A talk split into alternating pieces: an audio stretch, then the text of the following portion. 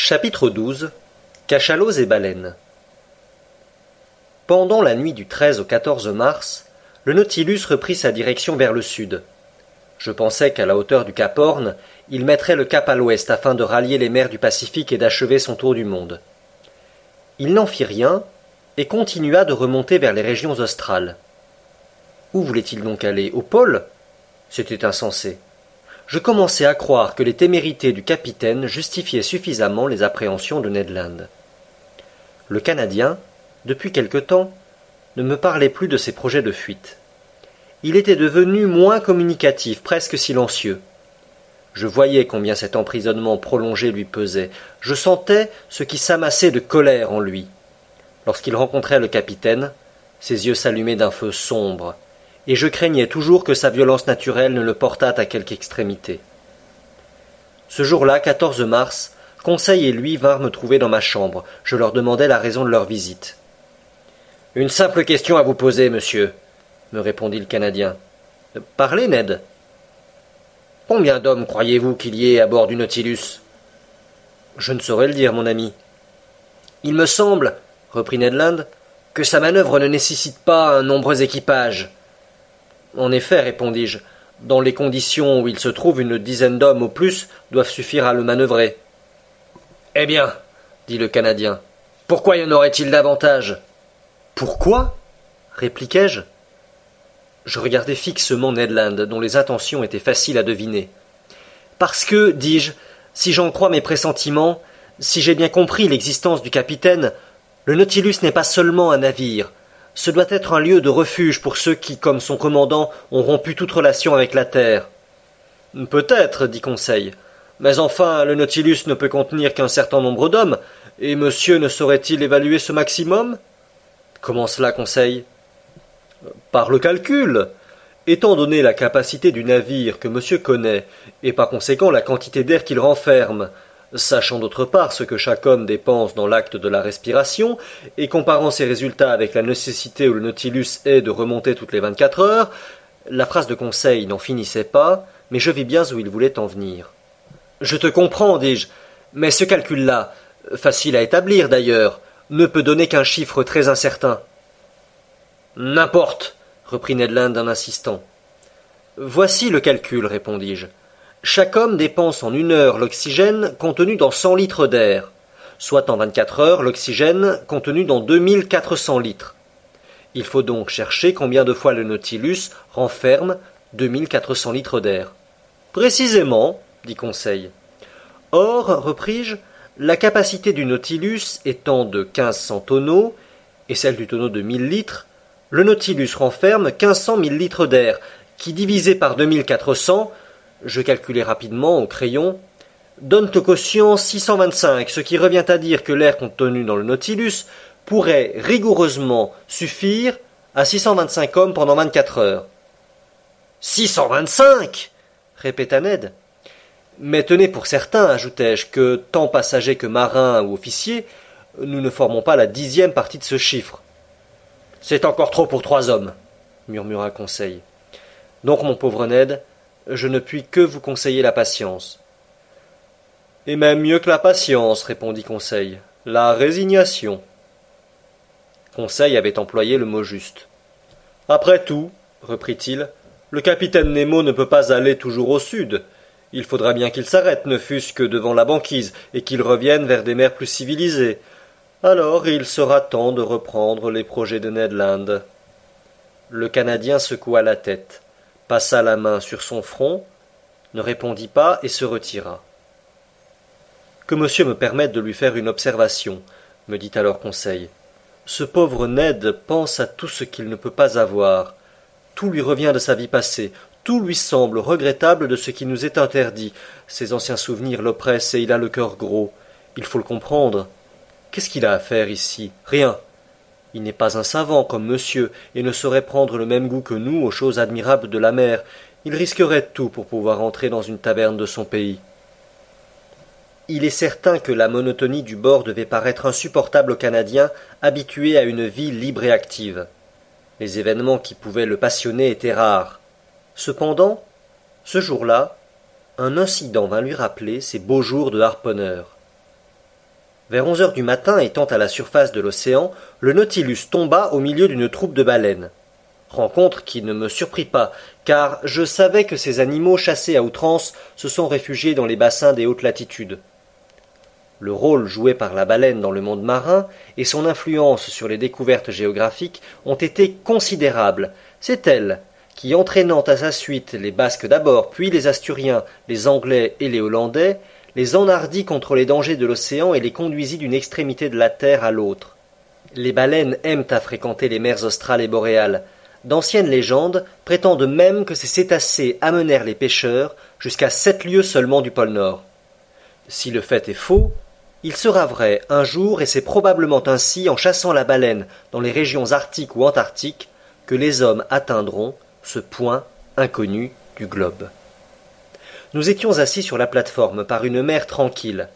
Mais le mois d'octobre de ces latitudes nous donnait de belles journées d'automne. Ce fut le Canadien, il ne pouvait s'y tromper, qui signala une baleine à l'horizon dans l'est. En regardant attentivement, on voyait son dos noirâtre s'élever et s'abaisser alternativement au-dessus des flots, à cinq milles du Nautilus. Ah s'écria Ned Land, si j'étais à bord d'un baleinier, voilà une rencontre qui me ferait plaisir. C'est un animal de grande taille. Voyez avec quelle puissance ces évents rejettent des colonnes d'air et de vapeur. Mille diables. Pourquoi faut il que je sois enchaîné sur ce morceau de tôle? Quoi, Ned? répondis je. Vous n'êtes pas encore revenu de vos vieilles idées de pêche? Est-ce qu'un pêcheur de baleines, monsieur, peut oublier son ancien métier Est-ce qu'on se lasse jamais des émotions d'une pareille chasse Vous n'avez jamais pêché dans ces mers, Ned Jamais, monsieur. Dans les mers boréales seulement, et autant dans le détroit de Bering que dans celui de Davis. Alors la baleine australe vous est encore inconnue. C'est la baleine franche que vous avez chassée jusqu'ici, et elle ne se hasarderait pas à passer les eaux chaudes de l'équateur. Ah, monsieur le professeur, que me dites-vous là répliqua le Canadien d'un ton passablement incrédule. Je dis ce qui est. Par exemple, moi qui vous parle, en 65, voilà deux ans et demi, j'ai amariné, près du Groenland, une baleine qui portait encore dans son flanc le harpon poinçonné d'un baleinier de Bering. Or, je vous demande comment, après avoir été frappé à l'ouest de l'Amérique, l'animal serait venu se faire tuer à l'est s'il n'avait, après avoir doublé, soit le Cap Horn, soit le Cap de Bonne-Espérance, franchi l'équateur. Je pense comme la Minède, dit Conseil, et j'attends ce que répondra monsieur. Monsieur vous répondra, les amis, que les baleines sont localisées, suivant leur espèce, dans certaines mers qu'elles ne quittent pas. Et si l'un de ces animaux est venu du détroit de Bering dans celui de Davis, c'est tout simplement parce qu'il existe un passage d'une mer à l'autre, soit sur les côtes de l'Amérique, soit sur celles de l'Asie. Faut-il vous croire demanda le Canadien en fermant un œil. Il faut croire monsieur, répondit Conseil. Dès lors, reprit le Canadien, puisque je n'ai jamais pêché dans ces parages, je ne connais point les baleines qui les fréquentent. Je vous l'ai dit, Ned. Raison de plus pour faire leur connaissance, répliqua Conseil. Voyez, voyez, s'écria le Canadien, la voix émue. Elle s'approche. Elle vient sur nous. Elle me nargue. Elle sait que je ne peux rien contre elle. Ned frappait du pied. Sa main frémissait en brandissant un harpon imaginaire. Ces cétacés, demanda-t-il, sont-ils aussi gros que ceux des mers boréales À peu près, Ned, c'est que j'ai vu de grosses baleines, monsieur. Des baleines qui mesuraient jusqu'à cent pieds de longueur. Je me suis même laissé dire que le Oulamok et l'oungalik des îles Aléoutiennes dépassaient quelquefois cent cinquante pieds. Ceci me paraît exagéré, répondis-je. Ces animaux ne sont que des baleinoptères pourvus de nageoires dorsales, et de même que les cachalots, ils sont généralement plus petits que la baleine franche. Ah s'écria le Canadien dont les regards ne quittaient pas l'océan. Elle se rapproche Elle vient dans les eaux du Nautilus puis reprenant sa conversation, Vous parlez, dit-il, du cachalot comme d'une petite bête. On cite cependant les cachalots gigantesques. Ce sont des cétacés intelligents. Quelques-uns, dit-on, se couvrent d'algues et de fucus. On les prend pour des îlots. On campe dessus, on s'y installe, on y fait du feu. On y bâtit des maisons, dit Conseil. Oui, farceur, répondit Ned Land. Puis, un beau jour, l'animal plonge et entraîne tous ses habitants au fond de l'abîme. Comme dans les voyages de Simbad le marin, répliquai-je en riant. Ah, maître Land, il paraît que vous aimez les histoires extraordinaires. Quel cachalot que les vôtres J'espère que vous n'y croyez pas. Monsieur le naturaliste, répondit sérieusement le Canadien, il faut tout croire de la part des baleines. Comme elles marchent celles-ci, comme elles se dérobent. On prétend que ces animaux-là peuvent faire le tour du monde en quinze jours. Je ne dis pas non. Mais ce que vous ne savez sans doute pas, monsieur Aronnax, c'est qu'au commencement du monde, les baleines filaient plus rapidement encore. Ah. Vraiment, Ned. Et pourquoi cela? Parce qu'alors, elles avaient la queue en travers, comme les poissons, c'est-à-dire que cette queue comprimée verticalement frappait l'eau de gauche à droite et de droite à gauche. Mais le Créateur, s'apercevant qu'elles marchaient trop vite, leur tordit la queue, et depuis ce temps-là, elles battent les flots de haut en bas au détriment de leur rapidité. Bon, Ned, dis-je en reprenant une expression du Canadien, faut-il vous croire Pas trop, répondit Ned Land, et pas plus que si je vous disais qu'il existe des baleines longues de trois cents pieds et pesant cent mille livres. C'est beaucoup, en effet, dis-je. Cependant, il faut avouer que certains cétacés acquièrent un développement considérable, puisque, dit-on, ils fournissent jusqu'à cent vingt tonnes d'huile. Pour ça, je l'ai vu, dit le Canadien.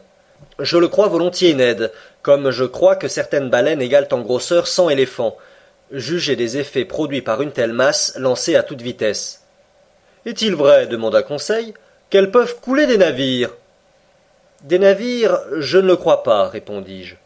On raconte cependant qu'en 1820, précisément dans ces mers du Sud, une baleine se précipita sur l'Essex et le fit reculer avec une vitesse de quatre mètres par seconde. Des lames pénétrèrent par l'arrière, et l'Essex sombra presque aussitôt. Ned me regarda d'un air narquois. Pour mon compte, dit-il, j'ai reçu un coup de queue de baleine. Dans mon canot, cela va sans dire.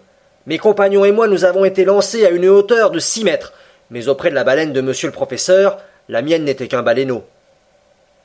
Est-ce que ces animaux vivent longtemps demanda Conseil. Mille ans répondit le Canadien sans hésiter. Et comment le savez-vous, Ned Parce qu'on le dit. Et pourquoi le dit-on Parce qu'on le sait non, Ned. On ne le sait pas, mais on le suppose, et voici le raisonnement sur lequel on s'appuie. Il y a cents ans, lorsque les pêcheurs chassèrent pour la première fois les baleines, ces animaux avaient une taille supérieure à celle qu'ils acquièrent aujourd'hui. On suppose donc assez logiquement que l'infériorité des baleines actuelles vient de ce qu'elles n'ont pas eu le temps d'atteindre leur complet développement. C'est ce qui a fait dire à Buffon que ces cétacés pouvaient et devaient même vivre mille ans. Vous m'entendez? ned land n'entendait pas il n'écoutait plus la baleine s'approchait toujours il la dévorait des yeux ah s'écria-t-il ce n'est plus une baleine c'est dix c'est vingt c'est un troupeau tout entier et ne pouvoir rien faire être là pieds et poings liés mais, ami Ned, dit Conseil, pourquoi ne pas demander au capitaine Nemo la permission de chasser Conseil n'avait pas achevé sa phrase s'était affalé par le panneau et courait à la recherche du capitaine. Quelques instants après, tous deux reparaissaient sur la plateforme. Le capitaine Nemo observa le troupeau de cétacés qui se jouait sur les eaux à un mille du Nautilus. Ce sont des baleines australes, dit-il. Il y a là fortune d'une flotte de baleiniers.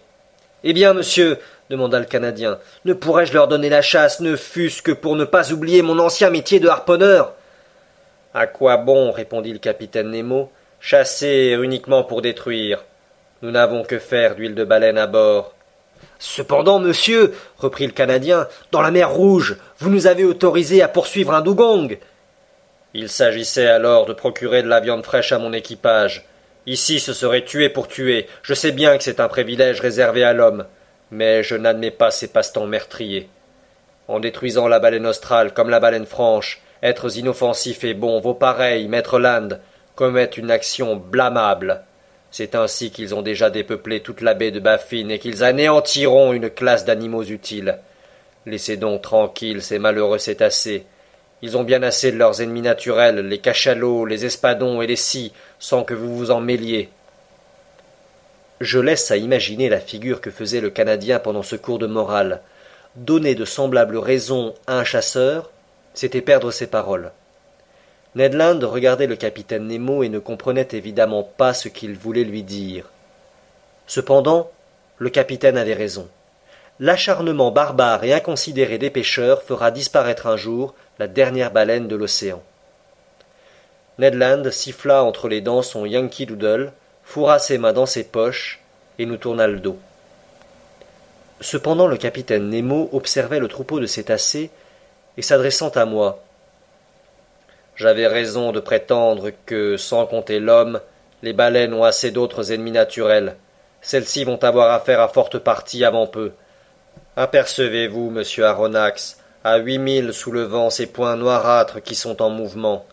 Oui, capitaine, répondis-je. Ce sont des cachalots. Animaux terribles que j'ai quelquefois rencontrés par troupes de deux ou trois cents. Quant à ceux-là, bêtes cruelles et malfaisantes, on a raison de les exterminer. Le Canadien se retourna vivement à ces derniers mots. Eh bien, capitaine, dis-je, dans l'intérêt même des baleines, il est temps encore. Inutile de s'exposer, monsieur le professeur, le Nautilus suffira à disperser ces cachalots. Il est armé d'un éperon d'acier qui vaut bien le harpon de maître Land, j'imagine. Le Canadien ne se gêna pas pour hausser les épaules. Attaquer des cétacés à coups d'éperon, qui avait jamais entendu parler de cela? Attendez, monsieur Aronnax, dit le capitaine Nemo. Nous vous montrerons une chasse que vous ne connaissez pas encore. Pas de pitié pour ces féroces cétacés, ils ne sont que bouches et dents. Bouches et dents. On ne pouvait mieux peindre le cachalot macrocéphale, dont la taille dépasse quelquefois vingt-cinq mètres. La tête énorme de ce cétacé occupe environ le tiers de son corps. Mieux armé que la baleine, dont la mâchoire supérieure est seulement garnie de fanons, il est muni de vingt-cinq grosses dents, hautes de vingt centimètres, cylindriques et coniques à leur sommet, et qui pèsent deux livres chacune. C'est à la partie supérieure de cette énorme tête et dans de grandes cavités séparées par des cartilages que se trouvent trois à quatre cents kilogrammes de cette huile précieuse, dite blanc baleine. Le cachalot est un animal disgracieux plutôt têtard que poisson, suivant la remarque de Fredol. Il est mal construit, étant pour ainsi dire manqué dans toute la partie gauche de sa charpente, et n'y voyant guère que de l'œil droit. Cependant le monstrueux troupeau s'approchait toujours. Il avait aperçu les baleines et se préparait à les attaquer.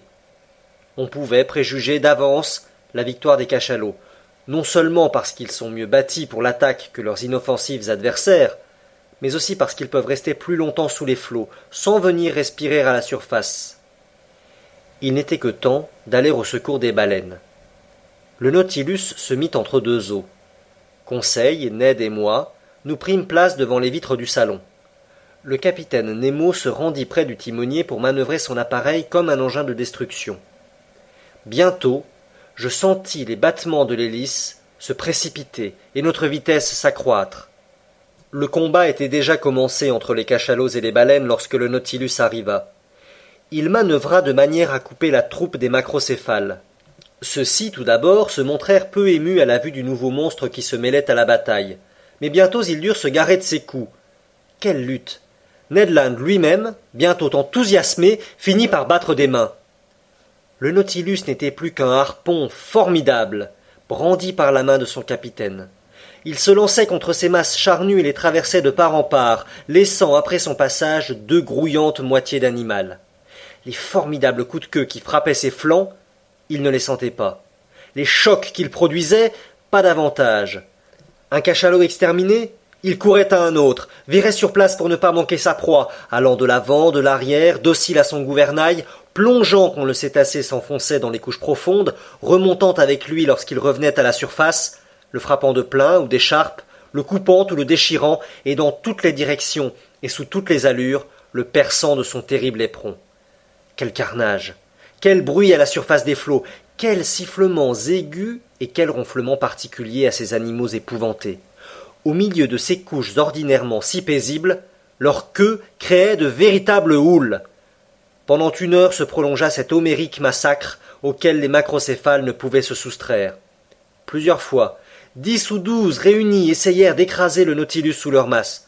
On voyait à la vitre leur gueule énorme pavée de dents, leur œil formidable. Ned Land, qui ne se possédait plus, les menaçait et les injuriait. On sentait qu'ils se cramponnaient à notre appareil, comme des chiens qui coiffent un ragot sous les taillis. Mais le Nautilus, forçant son hélice, les emportait, les entraînait ou les ramenait vers le niveau supérieur des eaux, sans se soucier ni de leur poids énorme, ni de leurs puissantes étreintes. Enfin la masse des cachalots s'éclaircit. Les flots redevinrent tranquilles, je sentis que nous remontions à la surface de l'océan, le panneau fut ouvert, et nous nous précipitâmes sur la plateforme. La mer était couverte de cadavres mutilés. Une explosion formidable n'eût pas divisé, déchiré, déchiqueté avec plus de violence ces masses charnues.